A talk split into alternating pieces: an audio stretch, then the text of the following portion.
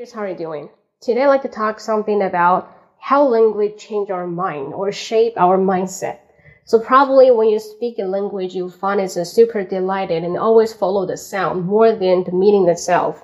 That is in the Western language. But we turn to see the Asian language. Sometimes you should go very insightfully about the meaning, then you can speak out. Or I change another word. There's a, it's a big gap between how you speak and how you write it yeah, just like the Chinese and Japanese. Maybe Japanese is a ten like the Western one and the pick up the Chinese culture mix up together.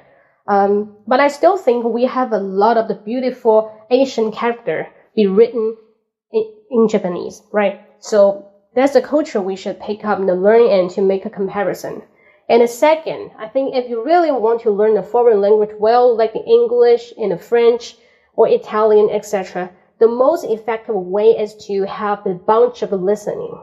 And while you have a loaded of listening, then you can pick up some word and speak it automatically. It doesn't matter if you're speaking the right way or wrong way. It's just follow the feeling, like how you speak Chinese. When you talk to people, you may not think about any word you use and correct or not. What you think about is just I speaking, I follow the sound. That is how the way it is. And nobody can explain what's the concept. What is the uh, the result or the outcome, the grammar. Yeah, and don't pick, don't be so picky on the word because word is not so important. Just uh, follow the sound you make. Okay, so that's my suggestion. Uh, for any details, you can subscribe to my WeChat account that is 英语口语风暴。